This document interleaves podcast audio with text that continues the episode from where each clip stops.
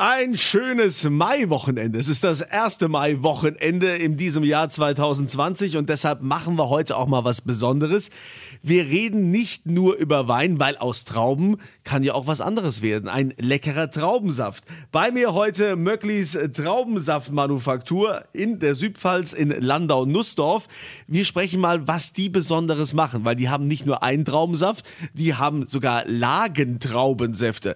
Das werden die hier gleich erklären. Für alle, die sich natürlich noch mehr interessieren für alles rund um das Thema Wein, gibt es ja auch mal einen Podcast Weinwirtschaft, überall wo es Podcasts gibt und auf rpr1.de. Und jetzt widmen wir uns gleich dem Traubensaft.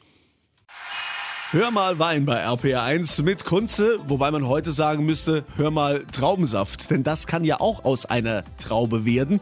Und da begrüße ich heute den Johannes Wörner von Möcklis Traubenmanufaktur aus Landau und Nussdorf. Ihr habt ja eine Riesenauswahl. Was gibt's denn da generell bei euch alles?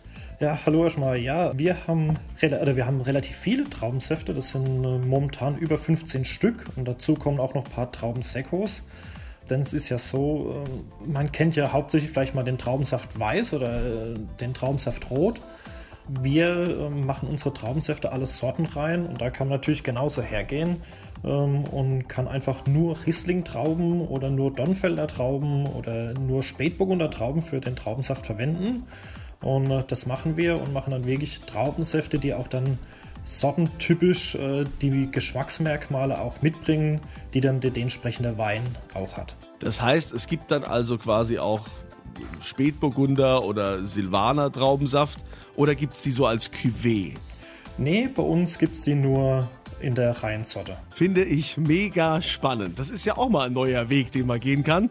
Ich verlose übrigens auch die Traubensäfte auf meiner Kunze Facebook-Seite. Und für alle, die noch mehr über die Traubensaftmanufaktur wissen möchten, die können gerne sich mal einen Podcast anhören. Weinwirtschaft findet ihr überall, wo es Podcasts gibt und natürlich hier auf rpa1.de.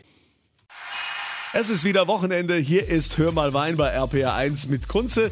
Heute ist Johannes Wörner bei mir von Möcklis Traubenmanufaktur in Landau-Nussdorf. Es muss ja nicht immer Wein sein, es kann ja auch mal Traubensaft sein, gerade heutzutage. Ähm, Johannes, du sagst, ihr habt nicht nur Einzellagen-Traubensäfte, richtig? Wann hat das denn bei euch angefangen? Das hat mit den Einzellagen, hat bei uns so vor zwei Jahren haben wir das angefangen und wir haben generell unsere Säfte gemacht, so, so von unseren Trauben, wie wir sie haben. Ich würde es einfach mal vergleichen, beim Winzer einfach, wenn er den Gutswein macht, ähm, haben wir unsere Säfte äh, von unseren einzelnen Weinbergen gemacht und dann haben wir eben angefangen, ich würde es jetzt mal vergleichen mit so einer Art äh, Lagenwein, äh, so eine zweite Serie noch aufzuspielen.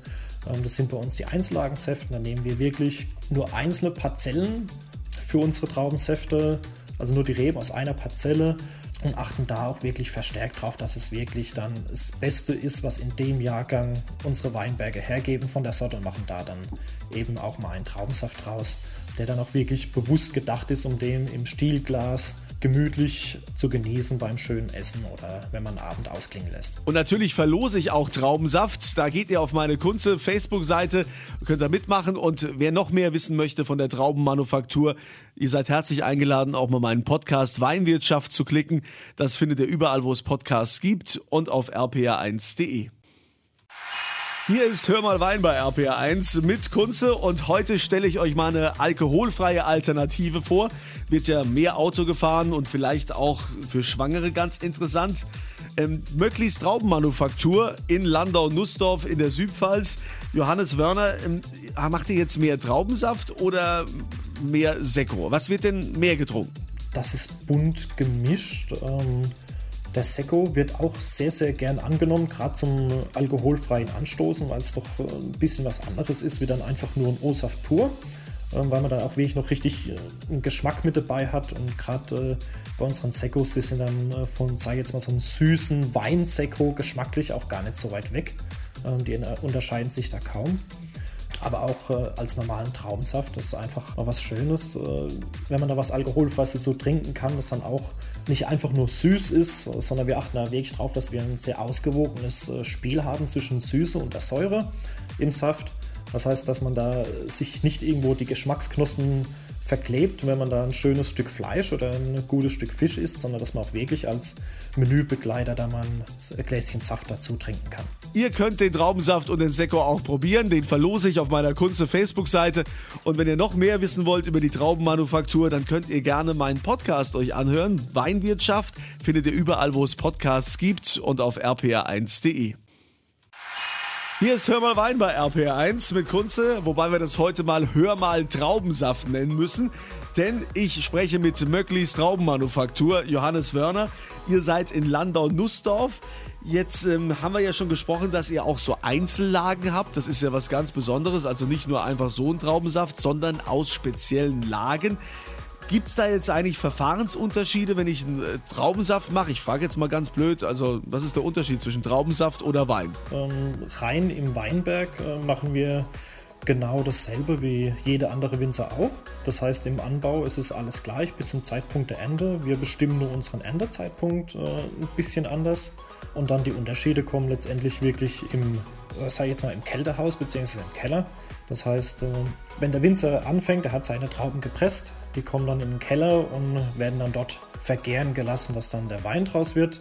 Bei uns, ähm, wenn der Most von der Kälte in den Keller kommt, äh, ist er dort nur kurz zu Besuch. Denn spätestens am nächsten Tag, also innerhalb von 24 Stunden nach der Ernte, landet er bei uns direkt auf der Flasche, damit man da wirklich so ein frisches äh, Endprodukt haben. Und ihr könnt natürlich den Traubensaft auch probieren. Wie immer verlose ich den auf meiner Kunze Facebook-Seite. Und äh, noch mehr zum Thema Wein auch gerne meinen Podcast mal klicken. Weinwirtschaft, das gibt es überall, wo es Podcasts gibt und auf rpa1.de.